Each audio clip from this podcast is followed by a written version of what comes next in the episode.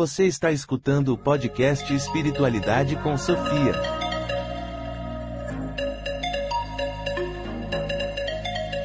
Olá, amigos ouvintes, tudo bem com vocês? Eu sou Alexei, Alexei Bueno, e é um prazer estar aqui novamente para conversarmos sobre uma questão bastante filosófica, ouvintes, que trata de algo importante para todos nós. A busca pela verdade. Na realidade, vamos tratar de algo antes disto. O que é a verdade? É possível defini-la? Muitos são os que falam sobre a busca pela verdade. Vamos refletir também sobre o que se trata essa busca. Disse João, um dos evangelistas: E conhecerão a verdade, e a verdade os libertará. Mas nos libertará exatamente do que? Qual seria esta verdade? Seria esta um tipo de verdade universal ou as que libertariam apenas os cristãos, queridos ouvintes? Poderia esta verdade estar contida em todas as grandes religiões, como diz a teosofia com seu lema: não há religião superior à verdade?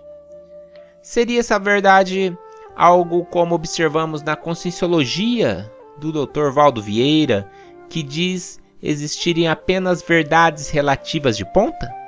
Ou seja, estaria a verdade sempre relacionada à nossa capacidade sempre temporal e relativa de entendimento, sendo elas progressivamente substituídas por outras conforme a evolução de nosso entendimento? Para me inspirar a fazer este episódio, tive como bibliografia básica o livro Convite à Filosofia de Marilene Chauí, essa é uma grande pensadora brasileira, ouvintes. Então eu pesquisei nesse livro porque é um assunto profundo. Né? Naturalmente que coloquei aqui também minhas reflexões, minhas opiniões, né? meus, meus pensamentos, insights sobre esse tema tão interessante que estou bem empolgado então para iniciarmos, ouvintes. Bem, irei agora fazer uma introdução a este incrível tema deste podcast, a busca pela verdade. Em grego, verdade se diz aletheia, significando não oculto, não escondido, não dissimulado, ouvintes. O verdadeiro é o que se manifesta para nossa compreensão, é o evidente ou plenamente visível para a razão. O verdadeiro se opõe ao falso, que é o pseudos, né? essa palavra pseudos que vem de falso, tal como pseudociência, que é uma ciência falsa. É... Então, conhecer é ver a própria realidade, portanto, a verdade depende de que a, que a realidade se manifeste, enquanto a falsidade depende de que ela se esconda ou se dissimule, ouvintes, entre aparências. Ah, em oposição à verdade, temos a ignorância. Ignorar é não saber alguma coisa. A ignorância pode ser tão profunda que a pessoa sequer a percebe, ou seja, não sabemos que não sabemos. Né? Isso é bem filosófico, como inclusive todo este tema que estou abordando neste programa, não é mesmo? Normalmente, aquele que julga é, conhecer a verdade, que pensa saber muito, né? Tem muitas pessoas assim, né? diga-se de passagem. É, na realidade, é o que menos sabe. Né? Isto vale muito ao campo religioso, queridos ouvintes, mas não apenas religioso, como também no campo espiritualista, inclusive científico. Tem muitas sabichões, vamos colocar assim, na rede nas redes sociais, então nem se fala, né? Cada um querendo saber mais que o outro, né? Na realidade, então, é, temos sabichões por todos os lados, é, que mal sabem na realidade muito pouco ou nada sabem realmente, né? Numa, num aprofundamento, porque quem se aprofunda num assunto, ouvintes, acaba descobrindo que nunca vai vai saber muito daquilo, que sempre vai ter alguma coisa, e cada vez que, que fuça, descobre mais coisa. Então, eu vejo isso, por exemplo, na minha área de profissão de informática. Quanto mais eu estudo, mais pego para ver, mais eu vejo que eu não sei nada. Surge coisas novas. Então, daí a gente tem que ter uma humildade sempre. Né? E daí, famosos filósofos dizer: só sei que nada sei, não é mesmo?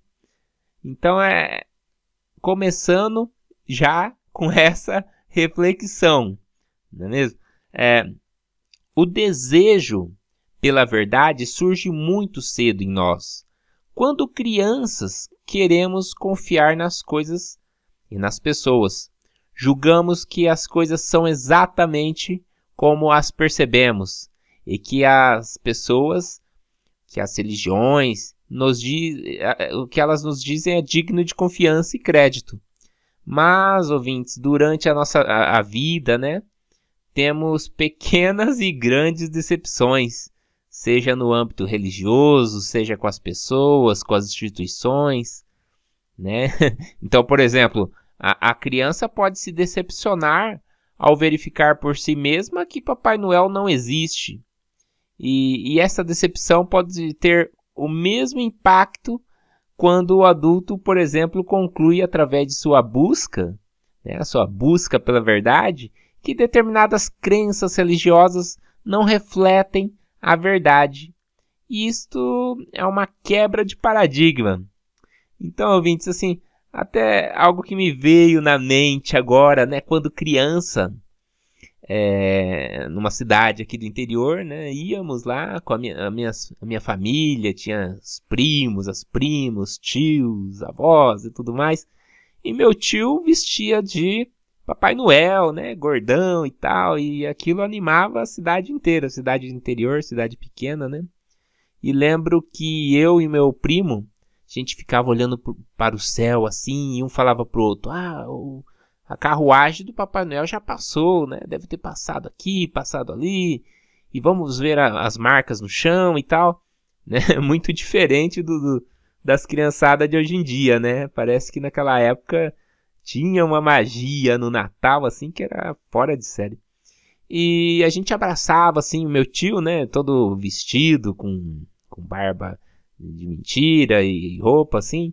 A gente queria acreditar e acreditava que era o Papai Noel, né? Até que eu lembro que em determinado Natal, é, eu reparei assim, falei, não, não é, é meu tio, né? Então me bateu aquela realidade assim, Papai Noel não existe, né? Uma pessoa aí é meu tio, não tem nada. E, e, e eu lembro até hoje aquele sentimento assim de, de tristeza, né? É, por quebrar aquela magia que tinha assim dentro da minha mente, né? Então é, é só uma uma coisa interessante que ocorreu comigo que e, que outras coisas assim semelhantes podem acontecer no terreno da, da crença, né? por exemplo, na, na crença religiosa, na, na crença em alguns outros aspectos da nossa vida, da sociedade. Né? Isso faz parte da nossa busca. Então, quando adulto, estamos sempre em busca de saber se algo é real ou não, principalmente no que se relaciona às buscas espirituais, que é meu enfoque aqui né, neste programa. Para citar um exemplo, muitos querem vivenciar uma projeção astral a qualquer custo, para prová-la, para verificar se é um fenômeno real ou não, né, mesmo, até mesmo nessa questão, né? é, a busca pela verdade para uma comprovação pessoal. Alguns querem comprovar para os outros também, mas esse é assunto para outro podcast. A seguir, então, ouvintes, eu vou colocar aqui duas hipóteses de como poderíamos encontrar a verdade. Agora, a primeira hipótese: nas próprias coisas ou na própria realidade, seja ela uma realidade física ou extrafísica, sendo o conhecimento verdadeiro a percepção intelectual e racional desta verdade. Então a essa verdade ela tem de é, tem isso uma essência, é algo que seja racional para a gente compreender. É, então, uma compreensão mesmo que intelectual. Né? Então, uma ideia ela é verdadeira quando corresponde à coisa uh, que é o seu conteúdo e que existe fora do nosso pensamento, da nossa imaginação, né? já que é, algo que determina que determinada pessoa imagine irá ser verdade apenas para ela, já que outra pessoa poderá imaginar a mesma coisa de maneira diferente. Então essa verdade tem que estar em alguma realidade consensual, vamos colocar assim, né? Então é este é um primeiro ponto aqui que eu coloco. O segundo ponto é outra maneira de encontrar a verdade né, que talvez seja vivenciá-la, ou seja, seria pela via da prática, sendo verificado pela experimentação e pela vivência direta, pessoal. Né? Dentro do espiritualismo temos várias maneiras de vivenciar ouvintes, seja por via mediúnica, como a anímica também, já que o espiritual está em nós também.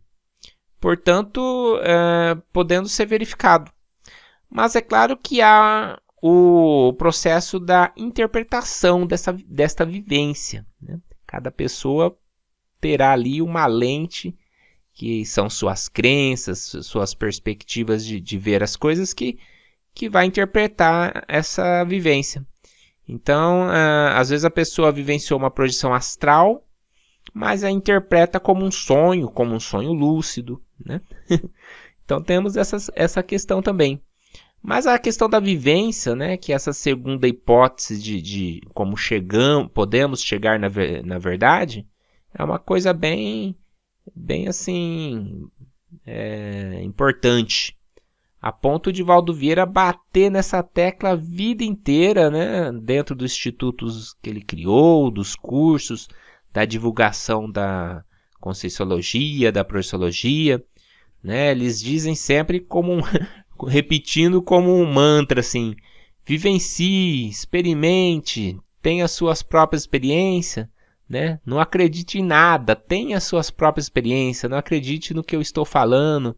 É, vivencie por conta própria e tire suas conclusões, o que é uma realidade, né?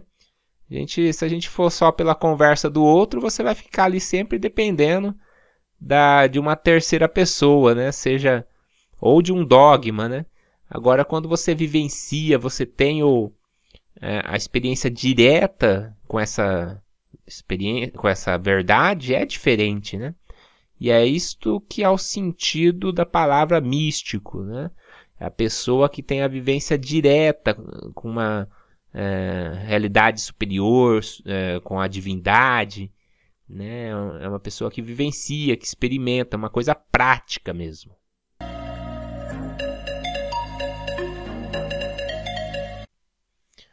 Agora vem aqui uma questão também impactante. A verdade, ouvintes, exige que nos libertemos de nosso pré-julgamento, das aparências das coisas, das opiniões estabelecidas e das ilusões de nossos órgãos dos sentidos. É, por exemplo, existe a famosa questão lá da ilusão de ótica. É, você está engan sendo enganado pelos sentidos. Então, para você chegar à verdade, você tem que transcender até mesmo seus sentidos físicos, em alguns casos. Então, é. E outra coisa, o maior exemplo disso é a esfericidade do, do planeta Terra, né?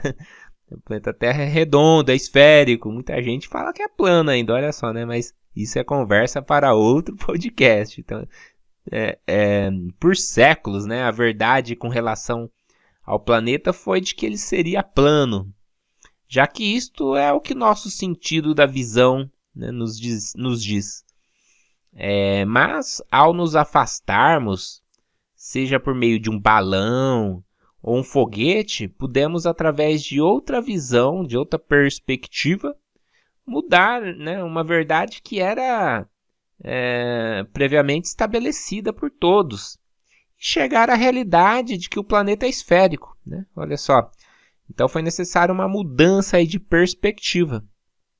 Outro exemplo clássico disso é que todos percebemos o Sol como sendo muito menor do que a Terra, embora ele seja muitas e muitas vezes maior. Né? É uma questão de perspectiva também. Então toda verdade é relativa. No caso, essa verdade que eu comentei aqui, as duas aqui, são relativas à percepção de nossos sentidos e também é, da nossa compreensão científica do, do, do, momento, né? De maneira que, novamente, né, a Conscienciologia teve um posicionamento muito legal, né, ao considerar a verdade sempre relativa, né? Mesmo que tenhamos a última palavra, ou seja, uma visão de ponta de um assunto, é importante conscientizarmos que trata-se de uma visão relativa a, até onde a gente conseguiu alcançar, né? seja com nossa percepção física, extrafísica, ou mesmo utilizando né, da, da instrumentação científica. Daí então tem aquele conceito bem bacana lá do de Valdo Vieira, que é a verdade relativa de ponta. É verdade máxima que a gente tem, né, de ponta, de top ali, mas é relativa. Dali um tempo, né, seja 10 anos, 100 anos, sei lá, mil anos, pode acontecer de ter uma verdade diferente que, que mostre melhor do que anterior, então ficou obsoleta, automaticamente substitui, perdeu o top 1 lá e automaticamente ficou em top 2 e uma outra verdade está ali né, o que é muito comum na, na ciência, né, esse, esse pensamento filosófico.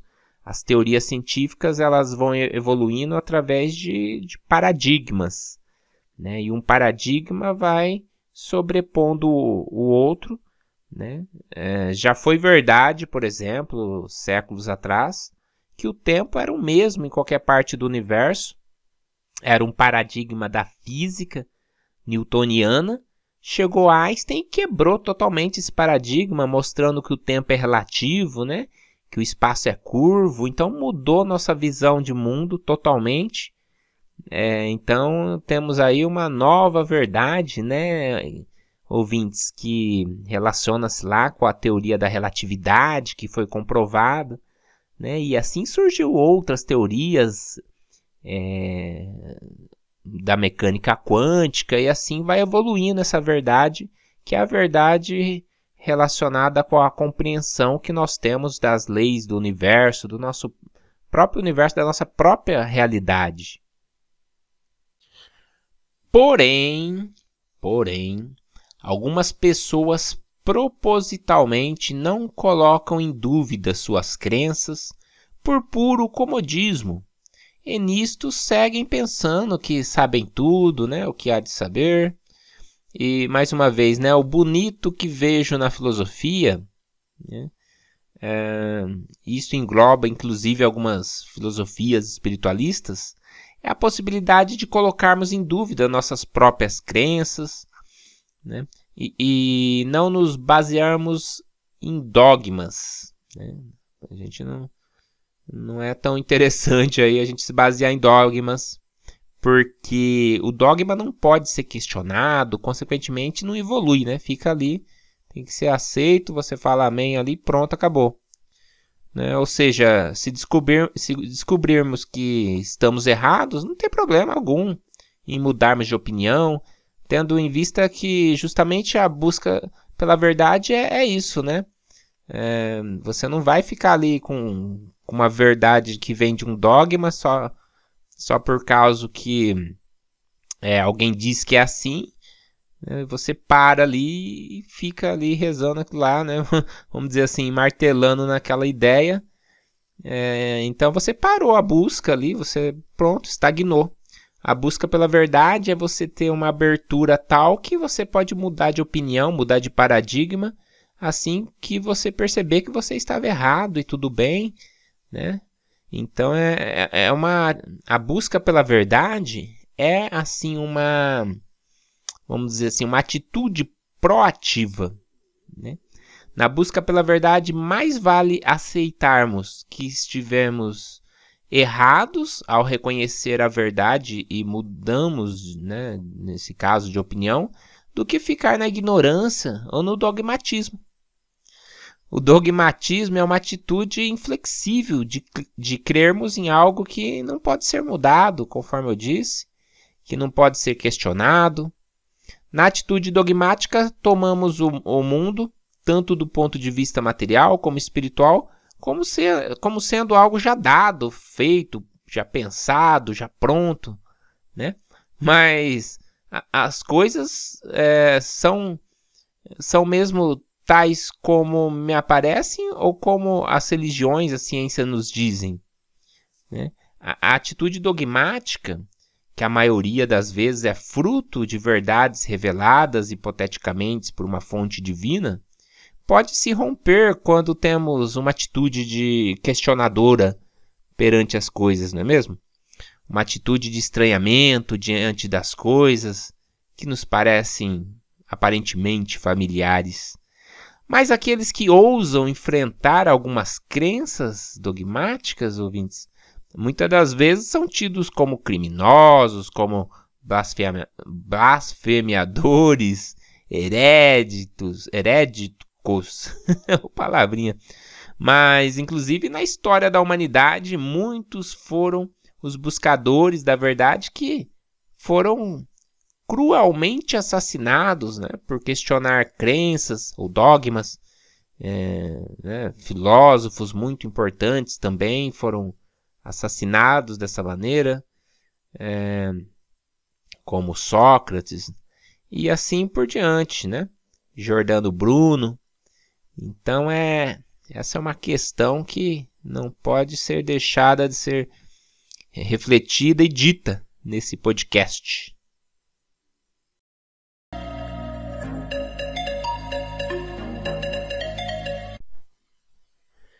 E agora, ouvintes, seguindo então aqui a linha de raciocínio da temática deste podcast, irei falar sobre o inatismo. O que, que seria inatismo?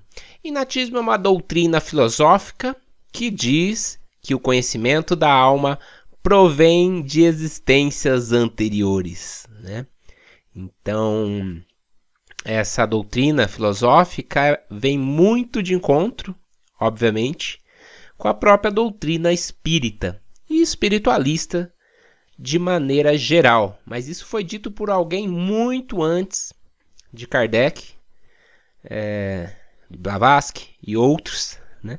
Foi dito por Platão. Segundo Platão, o conhecimento na realidade é um processo de recordar verdades que de alguma maneira já existem em nós, né? em nossa essência, em nosso inconsciente. É o chamado então inatismo. Platão entendia que já existíamos antes de nascermos, de modo que há, há todo um conhecimento guardado dentro de nós e aprender é descobrir a, a, a, aqui né, no plano físico o que você já sabe do ponto de vista da sua essência, do seu espírito, né, de você mesmo.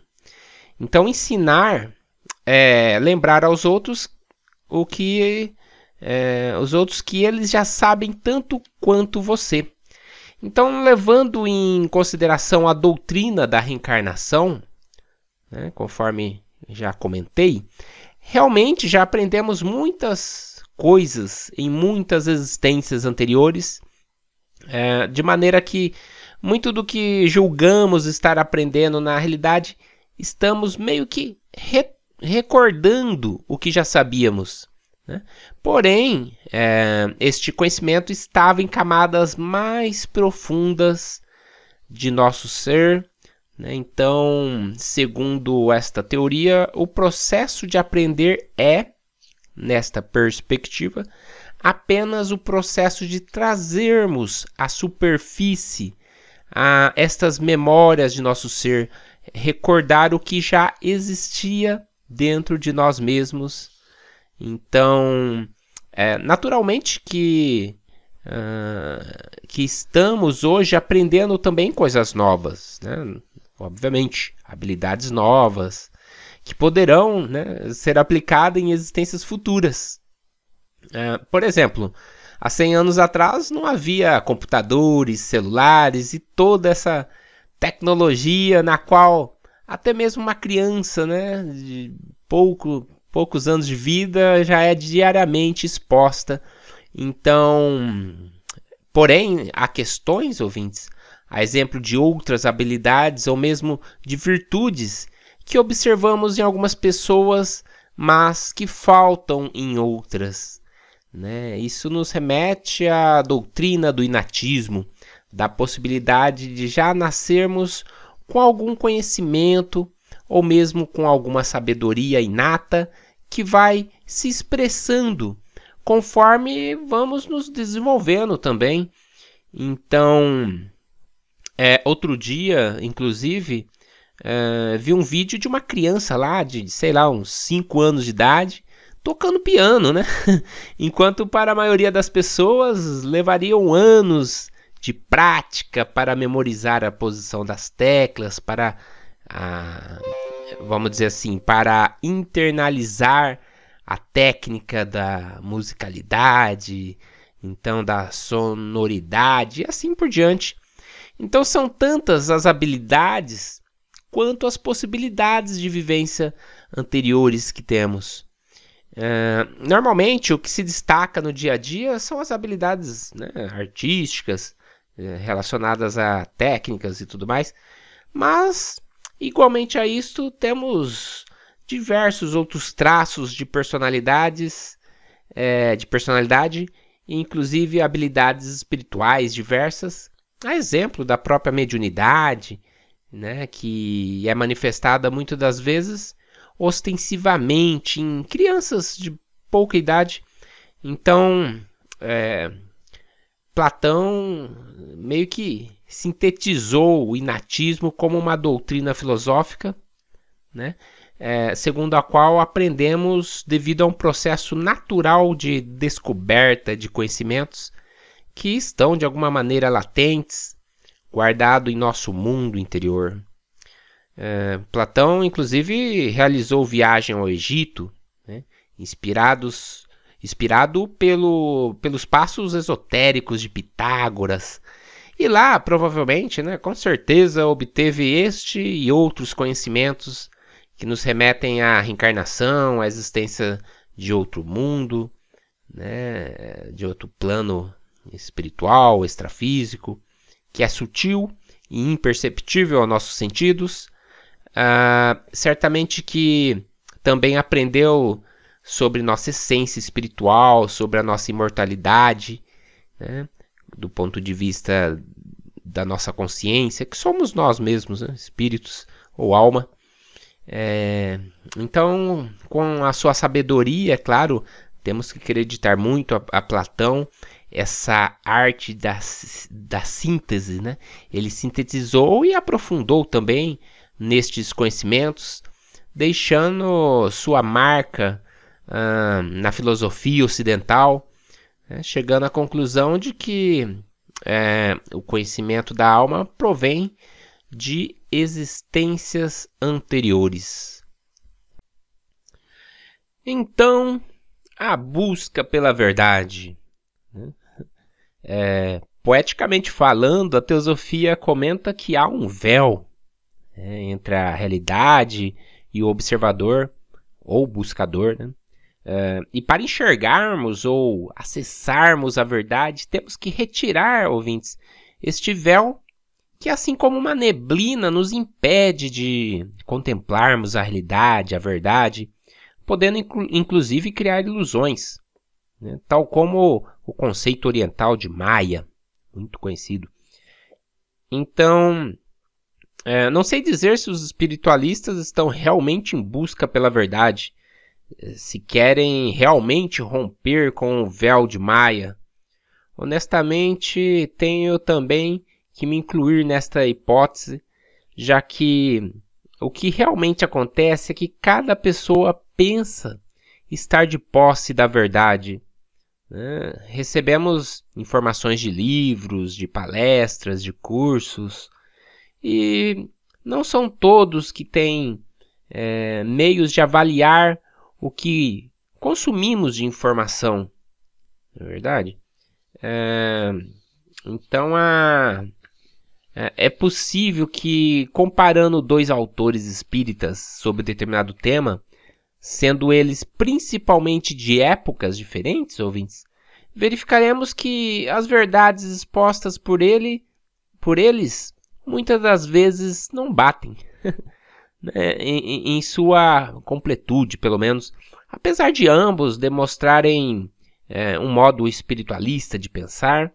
Então, talvez de, de, devamos colocar aí, é, na medida do possível, nossas próprias experiências pessoais de maneira a podermos opinar determinadas coisas, né? E aqui eu coloco é, a projeção astral ou viagem astral é, como uma ótima ferramenta de verificação né, no que se relaciona à espiritualidade, às temáticas da vida fora da matéria, é, já que trata-se de uma experiência na qual estaremos lá cara a cara com o plano espiritual, com a realidade espiritual. Então, quando vivenciada de forma correta, lúcida, ou seja, como uma rememoração, né?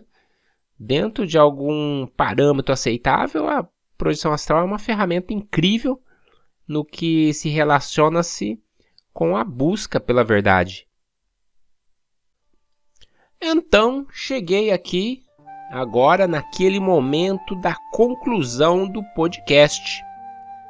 E pensando no que poderia ser dito aqui, lembrei de que uma lição importante que aprendi com a Ordem Rosa Cruz, ouvintes, é a importância de sermos livres buscadores da verdade, questionando sempre refletindo sobre as coisas antes de aceitá-las como verdades.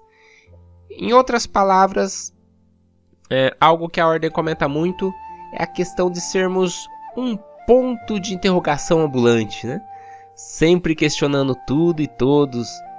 É, então, realmente, buscar a verdade é não se conformar com nossas crenças atuais, é acertar, é aceitar que nunca saberemos tudo, não é mesmo? É saber que a verdade é relativa. Às vezes estamos confortáveis e seguros com nossas crenças, porém é, vimos algo, alguma coisa que nos enche de espanto e admiração é, por algo que não conhecíamos, e pode ser que as opiniões e ideias que possuímos não dê conta do novo. O espanto e a admiração, assim como antes a dúvida e a perplexidade, nos fazem querer saber o que não sabíamos, nos fazem querer sair do estado de insegurança, então percebemos nossa ignorância, criando, porém, uh, o desejo de superarmos a incerteza. Quando isso acontece, ouvintes, estamos na disposição de espíritos chamada busca pela verdade, não é mesmo? Então, grandes pensadores é, como Sócrates ou Descartes é, desconfiam das suas opiniões e crenças é, estabelecidas em suas épocas é, mas também é, desconfiaram lá das suas próprias ideias e opiniões. Talvez mesmo que um dia alguma pessoa possa obter a verdade, ela irá expressá-la através de seu entendimento, não é mesmo? Através do filtro de suas crenças, da sua maneira de expressão, da sua interpretação, de maneira que já não estaremos falando da verdade em si, entendem? Mas sim da interpretação que a referida pessoa realizou sobre ela. Ah, então o assunto é bem, bem vasto. Mas devo concluir agora este episódio. É importante ressaltar que a busca pela verdade passa sempre pela lucidez e critério ao analisarmos qualquer informação, ouvintes. Metaforicamente falando, a propaganda da margarina sempre nos mostra lá um mundo perfeito, uma família bonita, alegre, unida e feliz, não é mesmo? A propaganda do automóvel faz o homem confiante, inteligente, belo, sedutor, bem-sucedido. E a propaganda do cigarro leva as pessoas para belíssimas paisagens exóticas, cheias de aventuras e de negócios, né, coroados lá de sucesso, que terminam com lindos jantares à luz de vela.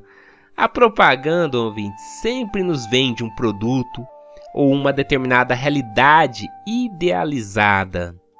Né? De maneira análoga, cada doutrina, cada filosofia, cada religião ou visão de mundo é, até certo ponto, naturalmente, também uma propaganda da realidade ou da verdade por elas propagadas, não é mesmo?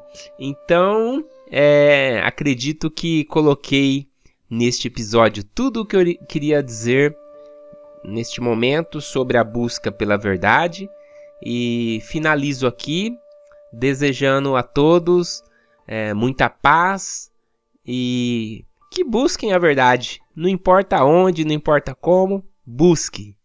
Até mais, ouvintes. Me aguardem no próximo episódio de Espiritualidade com Sofia.